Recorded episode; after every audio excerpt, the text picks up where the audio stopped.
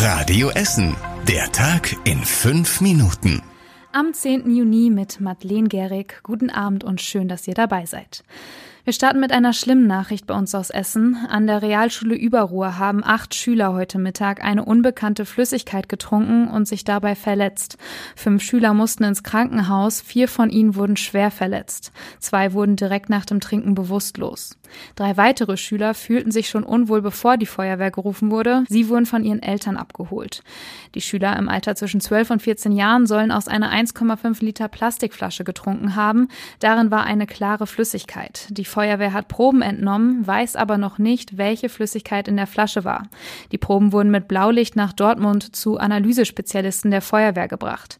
Die Flasche soll in einem Abfalleimer auf dem Schulhof gelegen haben. Es ist noch unklar, ob die Kinder aus Neugier getrunken getrunken haben oder ob jemand ihnen die Flasche angeboten hat. Den aktuellen Stand haben wir weiter für euch im Blick. Alles Neue dazu hört ihr dann morgen früh ab halb acht hier bei Radio Essen. Kommen wir zu einer guten Nachricht. Die monatelange Suche nach dem Essener Mädchen in Paraguay ist zu Ende. Die Familie hat sich freiwillig den Behörden gestellt. Der Vater des Mädchens hat sie vor einem halben Jahr ohne die Einwilligung der Mutter nach Südamerika mitgenommen. Mit dabei waren auch die neue Ehefrau des Mannes, die eine Tochter im selben Alter hat.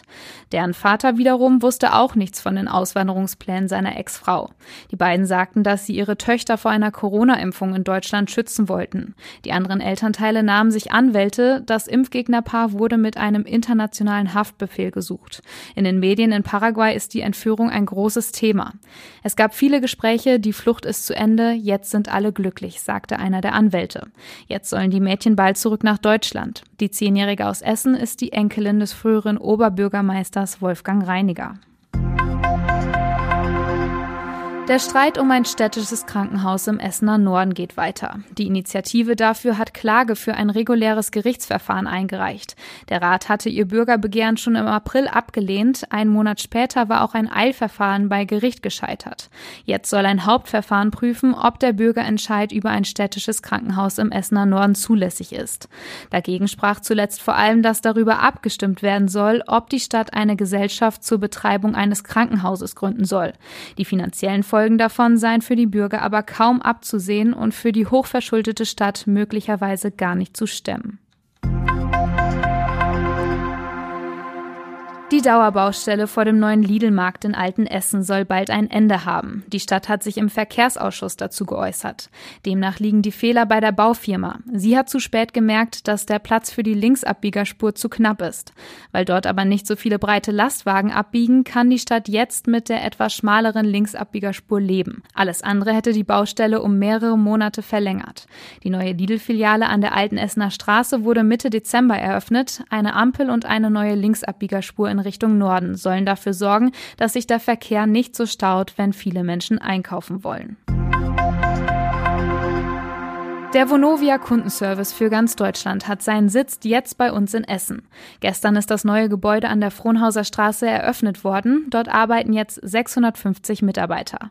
Vorher waren ihre Büros in Duisburg. Weil das Team immer weiter wächst, war aber mehr Platz nötig. Das neue Gebäude in der Weststadt ist außerdem energietechnisch auf dem neuesten Stand, heißt es. In einer Befragung hatten die Mitarbeiter auch angegeben, dass sie gerne in Essen arbeiten möchten. Der Vonovia Kundenservice ist für rund eine Million Mieter in ganz Deutschland zuständig. Und das war heute Morgen bei uns in der Frühschicht Thema, die Vier-Tage-Woche. Ein Malerbetrieb aus Berge-Borbeck hat für seine Mitarbeiter die Vier-Tage-Woche eingeführt. Die Angestellten von Malermeister Mark Kecker arbeiten von Montag bis Donnerstag immer neuneinhalb Stunden lang. Am Freitag haben sie dafür frei. Der Chef ist damit zufrieden. Das war sicherlich die ersten Wochen auch hart, die Umstellung. Mittlerweile ist das schon besser, man gewöhnt sich daran, weil das schon halt äh, ja sexy ist, drei Tage Wochenende. Die Vier-Tage-Woche bleibt bei uns in Essen eine Ausnahme. Der Essener Unternehmensverband kennt keine andere Firma, die aktuell ein solches Modell bei uns anbietet. Zum Beispiel Firmen in der Produktion könnten auch nicht einfach am Freitag die Maschinen ausstellen. Die meisten haben aber ja spätestens jetzt frei und deswegen werfen wir mal einen Blick aufs Wetter. Heute Abend ist es meist trocken bei Temperaturen um die 20 Grad. In der Nacht ist auch mal etwas Regen möglich. Die Temperatur sinkt auf 14 Grad. Der Samstag startet bewölkt. Gegen Nachmittag kommt die Sonne durch. Es wird bis zu 23 Grad warm. Am Sonntag bleibt es so warm. Die Sonne scheint noch häufiger. Montag wird es dann etwas windiger. Es bleibt aber freundlich. Die nächsten aktuellen Nachrichten bei uns aus Essen gibt's morgen früh ab halb acht hier bei Radio Essen. Habt einen schönen Abend und ein schönes Wochenende. Das war der Tag in fünf Minuten. Diesen und alle weiteren Radio Essen Podcasts findet ihr auf radioessen.de und überall da, wo es Podcasts gibt.